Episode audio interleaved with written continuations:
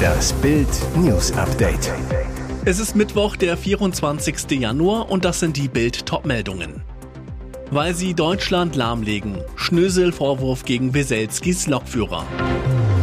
Klatsche vor EU-Gericht. Deutscher Spielzeughersteller verliert gegen Lego. Mit Gala ins Halbfinale der Australian Open. Zverev Überraschung perfekt. Mordalarm unter den Deutschlandriesen. Der Deutschen Bank reicht es mit der Deutschen Bahn, vor allem mit den dauerstreikenden Lokführern von der Mini-Gewerkschaft GDL. Der bankeigene Analyseriese Deutsche Bank Research erhebt heute in einem Papier einen fetten Schnöselvorwurf gegen die Bahner Truppe von Gewerkschaftschef Klaus Wieselski. Diese seien schlicht Subventionen verwöhnt. Sie wären in der freien Wirtschaft ein Insolvenzrisiko für den Arbeitgeber und insgesamt werde die Bahn zum Standortrisiko für ganz Deutschland. Die Deutschbanker im Wortlaut zum GDL-Streik aus betriebswirtschaftlicher Sicht stellt sich die Frage nach der Verhältnismäßigkeit. An die Streikenden, die Gewerkschaft bzw. deren Mitarbeiter eines privaten Unternehmens, dessen Kunden in hohem Maße unzufrieden mit der angebotenen Leistung sind und das gewaltige Investitionen stemmen muss, würden sicherlich umsichtiger auftreten. Und zu den Tarifforderungen, die Durchsetzung überzogener Forderungen könnten das Unternehmen in die Insolvenz treiben, anstatt wie bei der Bahn zu weiteren Subventionen durch den Steuerzahler zu führen. Das komplette Fazit der Deutschen Bank Research lesen Sie auf Bild.de. Patentzank um den Legostein. In einem Streit vor einem EU-Gericht hat ein deutscher Spielzeughersteller jetzt eine womöglich wegweisende Niederlage einstecken müssen. Das Delta Sport Handelskonto, das unter anderem Spielwaren herstellt, hatte vor 2019 beim EU-Patentamt beantragt, den Patentschutz für den ikonischen Lego-Stein aufzuheben, um den Stein in den eigenen Produkten verwenden zu dürfen. 2010 hatte der dänische Spielzeugriese den Stein unter Schutz stellen lassen. Die Behörde gab dem Antrag des Konkurrenten aus Deutschland damals statt. Die Entscheidung wurde jedoch 2021 von einem EU-Gericht kassiert. Das EUIPO musste erneut entscheiden, wies den Antrag aber auf einmal zurück. Dagegen klagte Delta Sport wiederum vor einem EU-Gericht, das jetzt Lego Recht gab. Das letzte Würfelwort ist allerdings noch nicht gesprochen, denn der Lego-Gegner aus Hamburg kann gegen das Urteil vor dem Europäischen Gerichtshof in Berufung gehen. Unfassbar. In einer Disco in Pahlen im Kreis Dithmarschen ereignete sich ein rassistischer Vorfall. Besucher skandierten Ausländer raus bei dem Lied L'amour toujours auf der Tanzfläche. Jetzt ermittelt der Staatsschutz. Die ausländerfeindlichen Parolen wurden am 7. Januar in der Disco Palazzo kurz vor 1 Uhr von mehreren Gästen gegrillt. Ein geschockter Besucher nahm ein Handyvideo auf, erstattete am 17. Januar Anzeige bei der Polizei. Eine Sprecherin, wir haben ein Strafverfahren wegen des Verdachts der Volksverhetzung eingeleitet. Der Betreiber der Pahlener Diskothek, Rudolf Diener, sagte der SHZ, wir wurden von der Situation vollkommen überrascht. Ihm war offenbar nicht bekannt gewesen, dass das Lied mit so einem Refrain versehen werde. Sonst hätten wir es gar nicht gespielt, so der 63-Jährige. Unglaublich, offenbar grölten auch am vergangenen Sonnabend bei dem Lied L'amour toujours Besucher einer Party in Schenefeld in Schleswig-Holstein die ausländerfeindlichen Parolen. Zeugen waren wieder andere Besucher, doch dazu gibt es noch keine Strafanzeige. Sensation wäre zu viel gesagt, aber eine dicke Überraschung ist es. Alexander Zverev steht im Halbfinale der Australian Open. Der Olympiasieger bezwingt den Spanier Carlos Alcaraz mit 6 zu 1, 6 zu 3, 6 zu 7 und 6 zu 4. Nach drei Stunden und fünf Minuten verwandelt er seinen ersten Matchball. Damit musste man nicht unbedingt rechnen. Wenn du so klar führst, fängst du an nachzudenken, dein Kopf arbeitet, aber ich habe zum Glück gefeitet, sagt Zverev. Ich fühle mich gut, ich habe viel Blut unter den Fußnägeln, das ist sehr schmerzhaft, die muss ich wieder tapen. Zverev hat seit ein paar Tagen Blutblasen an den Füßen, die er von seinem Physio behandeln lässt. Gemerkt hat man davon gegen Alcaraz nichts. Nun winkt der ersehnte Grand Slam-Titel. Am Freitag geht es auf dem Weg dahin gegen seinen Dauerrivalen Daniel Medvedev. Im Endspiel am Sonntag würden Superstar Novak Djokovic oder der Italiener Yannick Sinner warten. Und jetzt weitere wichtige Meldungen des Tages vom Bild Newsdesk. Schwerer Zwischenfall in Russland. Ein IL-76-Flugzeug der russischen Luftwaffe ist in der Region Belgorod abgestürzt. Das teilte das russische Verkehrsministerium mit. Laut Moskau an Bord 65 ukrainische Kriegsgefangene. Alle Menschen an Bord sollen tot sein. Belege für diese Behauptungen gibt es allerdings nicht. Sofort nach Bekanntwerden des Vorfalls ist zwischen Moskau und Kiew ein Streit entbrannt, was wirklich an Bord des Flugzeugs war. Die Russen werfen den Ukrainern vor, das Flugzeug mit 65 ukrainischen Kriegsgefangenen abgeschossen zu haben. Ein ukrainischer Blogger behauptet, dass nicht Kriegsgefangene, sondern russische Luftabwehrraketen an Bord waren. Ukrainische Militärs hätten bestätigt, das Flugzeug abgeschossen zu haben. Quellen im Generalstab sagen, das Flugzeug habe S-300 Raketen an Bord gehabt, so der Blogger.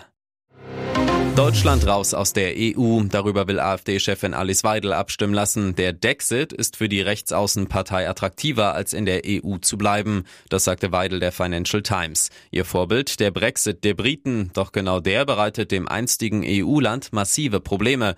Bild macht den Check. Das würde ein Dexit für Deutschland bedeuten. Die Konjunktur wäre im freien Fall. ING-Chefvolkswirt Carsten Jeski. Während der Trennungsphase würde die Wirtschaft insgesamt um mindestens 10 bis 15 Prozent einbrechen. Der industrielle Wirtschaftsmotor, zum Beispiel Autos, Chemie, Finanzen, würden kollabieren. Jobs wären millionenfach in größter Gefahr, Marktwirtschaftsforscher Matthias Diermeier. Es gibt 46 Millionen Erwerbstätige in Deutschland. Der Job von einem Achtel der Beschäftigten hängt direkt oder indirekt mit Exporten in die EU zusammen. Heißt, 5,75 Millionen Beschäftigte müssten sich beim Dexit um ihren Job sorgen. Preise würden wegen der Importzölle auf viele ausländische Waren massiv raufknallen. ING-Chef Volkswirt Carsten Jeski. Eine zweistellige Inflationsrate wäre nicht auszuschließen. Für Rentner und Beschäftigte hätte das dann einen enormen Kaufkraftverlust zur Folge. Weitere Einschätzungen zum Handel, Renten und Löhnen, Geldern vom Staat und Urlaub gibt's auf Bild.de. Ihr hört das Bild News Update mit weiteren Meldungen des Tages. Wetterwende. Temperaturen schießen bis zu 25 Grad hoch. Deutschland macht den Wettersalto. Heute werden bis zu 15 Grad erwartet, prognostiziert der Deutsche Wetterdienst. Im Südwesten bedeutet das, die Temperatur schießt um bis zu 25 Grad hoch. Während an der Wetterstation Wutöschingen in Ofteringen im Landkreis Waldshut am Sonntag noch bis zu minus 9,7 Grad gemessen wurden, soll das Thermometer in der Region am Oberrhein auf bis zu 15 Grad klettern. Das ist nicht nur ein Unterschied von 25 Grad binnen drei Tagen, für Januar seien solche Temperaturen noch ungewöhnlich mild, sagt ein DWD-Sprecher. Klimawandel lässt grüßen. Noch in der Nacht verdichten sich im Westen Deutschland die Wolken. Ein breites Regenband von der deutschen Bucht bis zum Schwarzwald zog auf und wälzte sich in der Nacht unaufhaltsam Richtung Osten. Wie warm es heute bei Ihnen wird, lesen Sie auf Bild.de.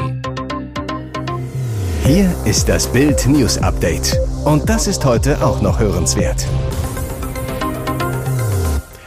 AfD-Extremist in Thüringen Gesetzespanne könnte Höcke an die Macht bringen. Macht die schwammige Thüringer Verfassung den Rechtsextremisten Björn Höcke zum ersten AfD-Ministerpräsidenten? Nirgendwo sonst sind die Mehrheitsverhältnisse so schwierig wie im Freistaat.